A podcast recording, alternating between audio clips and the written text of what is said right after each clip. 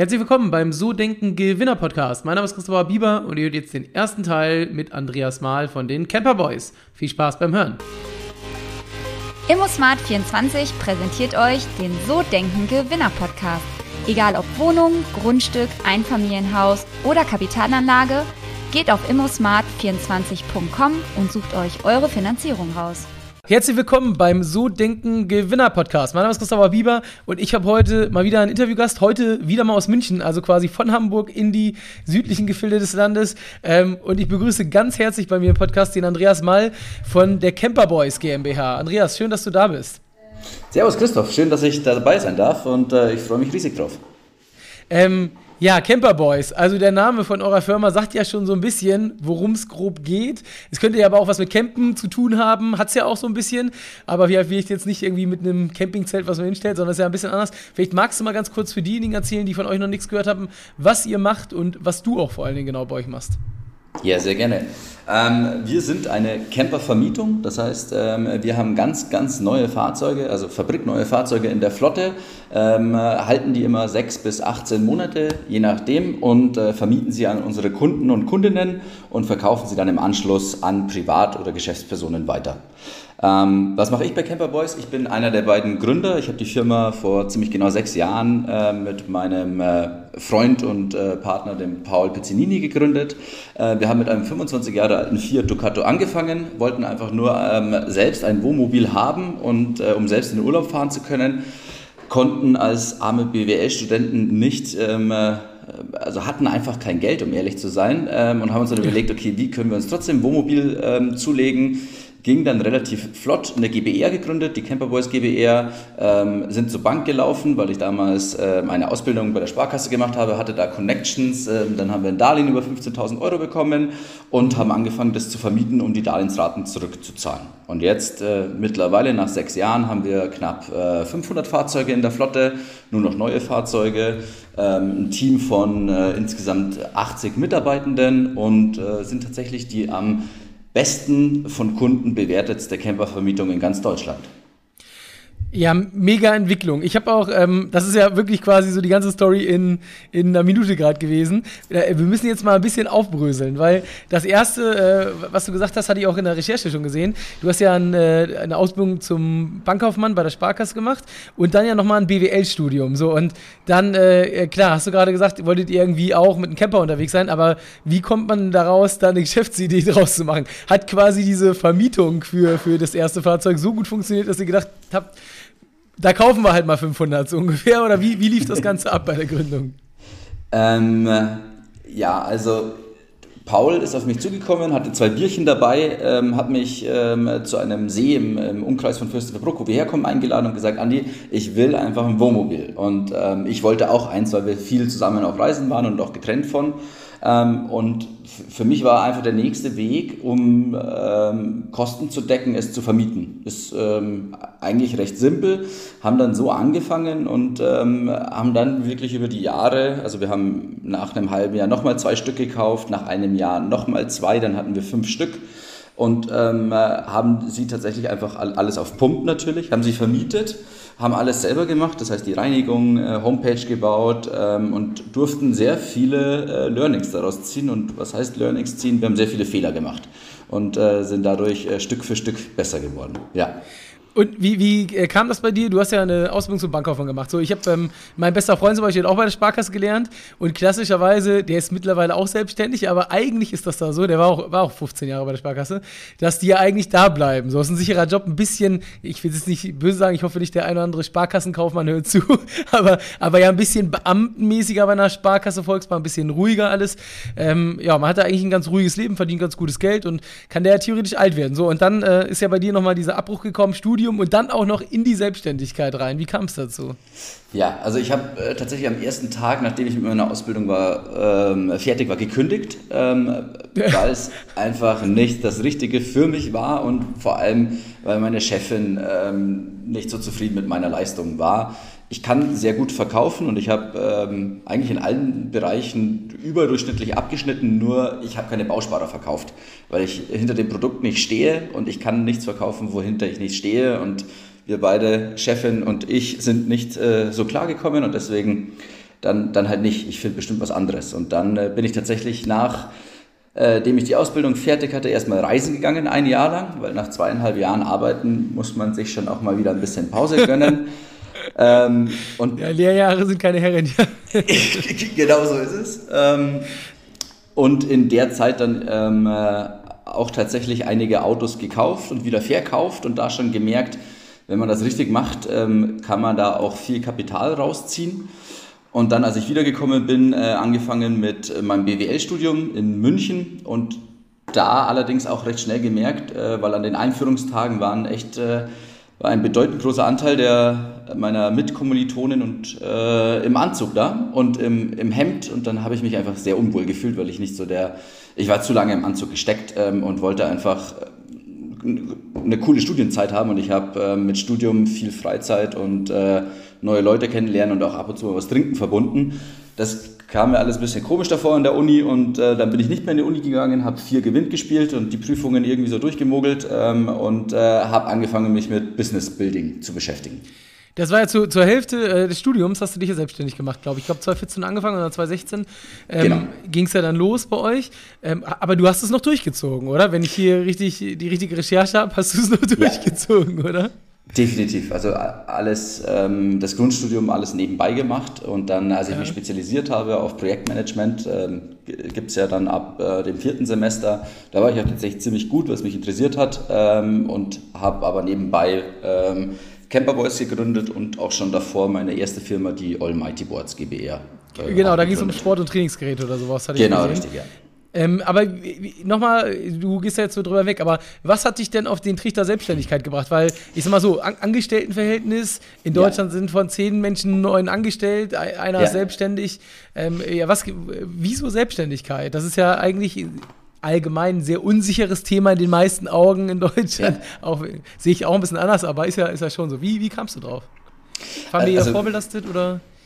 Ähm, mein Opa war mal Schlosser und hatte eine eigene Schlosserei, aber sonst äh, keine Vorbelastungen. Tatsächlich hatte es auch mit der Sparkasse zu tun. Ich war Jahrgangsbester und hatte auch extrem gute Ziele und habe mir, um ehrlich zu sein, ziemlich den Arsch aufgerissen. Und dann ähm, sagt man mir im Übergabegespräch, ich bin befristet angestellt, ich kriege genauso viel Gehalt wie alle anderen in meinem Jahrgang, obwohl ich Bester war.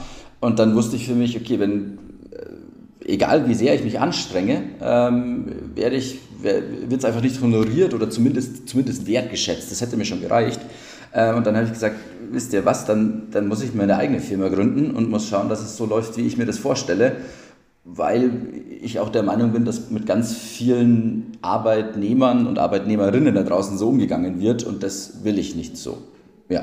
Und da war, ab dem Moment war für mich klar, ich muss selbst was machen. Okay, und dann kam ja erst diese Geschichte mit den Sportgeräten. Hattest du das alleine gegründet oder auch schon ähm, mit Paul, äh, deinem Mitgründer, zusammen? Nee, mit äh, drei anderen Freunden aus Schulzeiten von damals. Ähm, hat auch, ist auch gut ange, angelaufen, sage ich mal. Haben auch auf der ISPO einen äh, Newcomer Award gewonnen. Also es kam gut an, haben auch einige von den Brettern verkauft. Allerdings war ich derjenige, der Vollzeit gearbeitet hat für Almighty Boards und die anderen äh, drei Jungs hatten jeweils einen eigenen Job ähm, und haben 30, 40 Stunden in ihrem Job gearbeitet und dann noch nebenbei. Das heißt, irgendwann ähm, ist einfach das Teamgefüge ein bisschen auseinandergegangen und ich habe mich dann von den Jungs getrennt und die haben es noch weitergemacht. Okay, und dann ging es los mit, mit der Camper Boys Geschichte. Ähm, genau. Ähm, da war aber dann ja anscheinend für dich schon klar, aber war denn diese Camper Boys Geschichte am Anfang so, ich will jetzt in Urlaub und wir wollen das Fahrzeug finanzieren oder war da schon klar, ihr macht direkt oder kauft das direkt am Anfang, um daraus ein Business zu bauen? Also am, am Anfang wollten wir tatsächlich nur ähm, das Fahrzeug irgendwie abbezahlen, äh, haben dann aber nach zwei, drei Monaten gemerkt, da könnte man, äh, wir haben immer von einem, äh, äh von dem Traum passives Einkommen äh, geschwärmt und darüber geredet ähm, und deswegen, okay, vielleicht geht es irgendwie ab fünf oder zehn Fahrzeugen, dass wir so ein Tausender im Monat dazu bekommen und wenig Arbeit haben. Mit fünf Fahrzeugen hat jeder von uns so 30 Stunden die Woche gearbeitet und wir haben 200 Euro Taschengeld bekommen. Also es hat sich absolut nicht gelohnt, von wegen passives Einkommen. Okay, also das war, war der Start der ganzen Geschichte. Wo oder wann habt ihr denn daraus ein Geschäftsmodell gemacht? Weil wenn du jetzt sagst, ihr hattet dann ein paar Fahrzeuge und das hat sich eigentlich war das wie so ein 450-Euro-Job oder noch schlechter bezahlt. Ähm, wo kam denn so dieser Break-Even? Wo habt ihr gemerkt, okay, wir können da jetzt ein Business draus bauen aus der Geschichte? Ähm, tatsächlich als einer unserer größten Mitbewerber, ähm, die Roadsurfer, ähm, gesagt haben, die haben kurz nach uns angefangen, ein paar Monate. Und dann nach einem Jahr haben sie gesagt, sie, ähm, steigen von, ähm, sie steigern sich von 25 auf 200 Camper. Und dann äh, haben sich Paul und ich uns gedacht, boah, jetzt, jetzt war es das eigentlich. Oder wir gehen jetzt auch, äh, steigen voll ein und geben Vollgas. Und das haben wir dann auch gemacht. Nur wir beide hatten ja keine Ahnung, wie man ein richtiges Business aufbaut und sind deswegen ähm, an die LMU gegangen. Äh, da gibt es ein Entrepreneurship Center, an die TU gegangen und haben uns Kurse über Kurse reingezogen, um, um einfach zu lernen, wie man denn ein Business aufbaut. Und da im LMU Entrepreneurship Center hat sich dann die, die, die Idee entwickelt, dass wir an den Flughafen gehen und die erste Campervermietung direkt an einem deutschen Flughafen sind. Das gibt es äh, deutschlandweit nicht, das äh, aus diversen Gründen nicht. Ähm, auf jeden Fall sind wir dann mit 15 Campern, haben ein Darlehen über 800.000 Euro von der Sparkasse auch noch bekommen ähm, und sind mit 15 Campern an den Flughafen München gegangen und waren da dann die erste Campervermietung ähm, direkt am Flughafengelände. Warum an einem Flughafen? Weil wir ähm, der Meinung waren, du kannst von überall aus der Welt nach Europa kommen, was ja ziemlich klein ist im Vergleich zu Kanada, USA, wie auch immer eigentlich nur mit deinen Klamotten und kannst dann vom Flughafen aus direkt losstarten. Okay, das erklärt auch, ich hätte gesehen, ihr habt Standorte ja an großen Städten, wahrscheinlich immer da, da überall, wo ein Flughafen ist am Ende des Tages. Genau. Jetzt ähm, ging es dann quasi mit den ersten 800.000 los und war, aber du hast ja gesagt, ihr habt quasi euch diese ganzen Kurse reingezogen, aber habt ihr denn auf einmal sozusagen den Hebel hinbekommen, dass es so groß wurde. Also muss ja dazu sagen, sind ja auch sechs Jahre und ich glaube, ich hatte hier die Zahlen vom letzten Jahr. Ihr habt euch, glaube ich, seit letztem Jahr noch mitarbeitermäßig noch fast verdoppelt, wenn ich es richtig gesehen habe. Ne? Kann das sein? Noch deutlich mehr als ver ver verfünffacht haben wir uns. Verfünffacht, okay, weil der letzte Stand war 40 und du hast gerade 80 gesagt, deswegen hatte ich mich schon Genau, also wir, wir, sind, wir sind von, ähm, von den 15 Campern 2000 2019 sind wir auf 2000, ähm, 2020 auf 33 gewachsen. Ähm, und dann ähm, letztes Jahr auf 2021 hatten wir 76 Camper. Und jetzt dieses Jahr sind wir in, im Peak bei 450, 60 Camper. Okay, das, also ich hatte auch gesehen, ähm, es kam ja Corona sozusagen zwischendurch. Da habt ihr dann wahrscheinlich ähm, erstmal auf die Bremse getreten. Ich habe auch gesehen, mit Crowdfunding ähm, über Wasser gehalten und dann, ja. dann tatsächlich äh, jetzt nach Corona geht es ja, also vielleicht magst du das nochmal erzählen, weil im Prinzip ist ja die Geschäftsidee kurz vor Corona geboren, dann ging es los, dann kam Corona, was natürlich erstmal in diesem ganzen Reisemarkt, ähm, ich hatte von Reisetopia Topia den Gründer drin und mhm. äh, das ist ja eine Katastrophe gewesen für alle, die irgendwas mit diesem Bereich zu tun hatten. Und äh, klar, jetzt so seit, ähm, ja, ich sag mal, was hat gesagt, 2021 ist ja eigentlich dann das erste größere Wachstum gekommen, oder? Wo dann sozusagen so ein bisschen, ja, das Thema, man wusste, wie man damit umgehen muss am Ende des Tages, ne? Ja. Ähm, ja, Corona hat uns am Anfang relativ wehgetan, weil ähm, weltweite Pandemie, wir als junge Gründer wussten noch nicht, wie man damit umgehen soll. Was haben wir gemacht? Wir haben ähm, auf den vollen Transparenzmodus geschalten und ganz oft mit unseren Kunden und Kundinnen kommuniziert, was sehr gut ankam. Ähm, haben allerdings äh, trotzdem haben viele ähm, Kunden und Kundinnen storniert, weil sie auch selber unsicher waren. Und äh, wir dann auch gesagt haben in den Lockdowns, hey, wir dürfen rein, äh, also wir dürfen faktisch nicht vermieten, ähm, haben dann gemerkt, die, die ähm, Mitbewerber machen das und haben es dann auch irgendwann gemacht. Das erste Jahr äh, hat uns allerdings knapp 500.000 Euro gekostet, was ganz schön wehtut als junge Firma. Ähm, jetzt ist der Boom unbeschreiblich groß. Also jeder will gerne so einen Camper haben und einfach die Freiheit äh, und Flexibilität genießen, die man in sonst keiner anderen Urlaubsform hat. Ähm, wie habt ihr das überlebt? Habt ihr ähm, neben dem Crowdfunding auch noch äh, Venture Capital aufgenommen oder Investoren mit rein ins ganze Unternehmen? Oder ist das wirklich äh, alles mit Eigenumsatz groß gemacht worden jetzt? Weil du, klar, also Kredit der Bank, aber den musst du ja auch erstmal kriegen, ne? Also ja. ist ja eigentlich als junges Unternehmen in der Größenordnung jetzt nicht ganz so üblich, ähm, außer irgendwie Bürgschaften oder sowas gehabt, da, da, wirklich so eine Kredite dann zu kriegen. Vor allen Dingen, äh, klar, jetzt letztes Jahr natürlich dann nochmal von diesen 76 auf jetzt 500 ist ja auch nochmal ein Riesensprung. Es muss ja irgendwie bezahlt werden, so wie die ja. Gehälter. Ja, ähm, also letztes Jahr, Ende letzten Jahres haben wir ähm, äh, Business Angels mit aufgenommen, ähm, die knapp eine halbe Million an äh, Eigenkapital in die Firma eingebracht haben. Und davor äh, war alles gebootstrapped. Ja, krass. Und das, das, das ging tatsächlich dann, weil du hattest ja, was mich nochmal interessieren würde, wenn wir da jetzt so, ist ja jetzt ein bisschen zahlenlastig, aber wir kommen gleich nochmal so ein bisschen zur Story. Ähm, du hast ja gesagt, am Anfang wirklich äh, hat es mit diesen 5, 6 Campern irgendwie 200 Euro ausgeschüttet. Und wie habt ihr, also hast du gesagt, habt ihr diese, diese Kurse gemacht ähm, und geguckt, Entrepreneurship und so weiter. Und das hat sozusagen dann in der ganzen Kosten- und Strukturierungsthematik dazu geführt, dass ihr diesen Turnaround geschafft habt? Ja, also teilweise. Ähm, letztes Jahr hatten wir zwei Standorte in München und in Hamburg und ähm, pro Standort in München hatten wir 40 Camper und in äh, Hamburg 35. Und das ist so die mindeste Untergrenze, ab, ab wann so ein, ein Standort profitabel wird. Und davor hatten wir in München äh, 33 Camper stehen, waren allerdings am Flughafen, der schweineteuer ist, deswegen sind wir da auch weggegangen.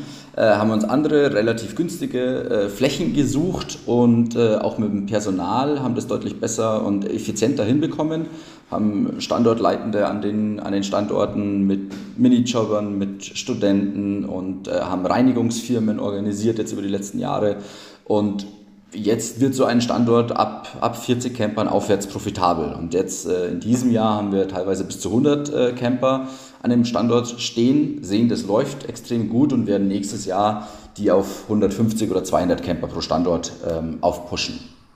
Wie, wie, wie funktioniert der, die Kundengewinnung? Also normalerweise, klassischerweise geht man bei Six drauf oder irgendeinen anderen äh, großen Automobilhersteller. Man weiß ja, wenn man irgendwo ankommt, man braucht dann was.